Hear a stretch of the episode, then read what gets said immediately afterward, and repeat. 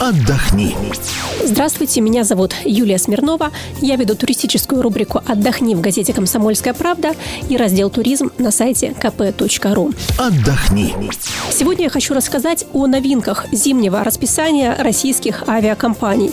В нем появилось довольно много интересных новинок, и в большинстве своем они порадуют тех, кто любит зимой погреться на пляже, поскольку практически все новые рейсы, которые запустили авиакомпании совместно с туроператорами, это рейсы в теплые страны, в те места, где зимой можно загорать и купаться. Итак, что нового нас ждет? Во-первых, а, можно будет э, без стыковок добраться на Шри-Ланку, остров в Индийском океане. До сих пор туда не было прямых рейсов из России, а этой зимой будет сразу 4 рейса в неделю. Два из них будет выполнять Аэрофлот, начиная с 1 ноября, и два рейса у шри-ланкийской авиакомпании. Она уже начала выполнять их а, с середины сентября. Далее другое интересное, новое направление – это рейсы в Куала-Лумпур, а, город в Малайзии. Туда с 30 декабря начинает летать авиакомпания Трансаэро. Надо сказать, что безвизовая для россиян Малайзия входит в десятку самых посещаемых туристами стран в мире. А вот прямого воздушного сообщения с Россией у нее до сих пор не было.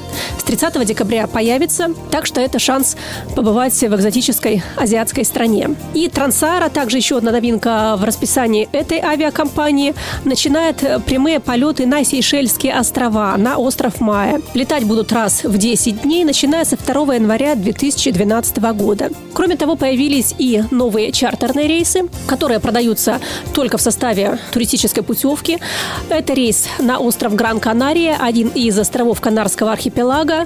До сих пор, э, я напомню, прямые рейсы из Москвы были только на остров Тенерифе, а потому большая часть наших туристов отдыхала именно там. С 4 ноября появляются чартеры из Москвы в Кению, в город Момбаса на берегу Индийского океана. Но при этом есть рейсы, которые отменили авиакомпании. Так, например, не будет прямого рейса в Рио-де-Жанейро. Кроме того, не будет прямых рейсов в Акабу, это курорт на Иорданском побережье Красного моря. И еще одна отмена касается рейсов, которые так и не начались.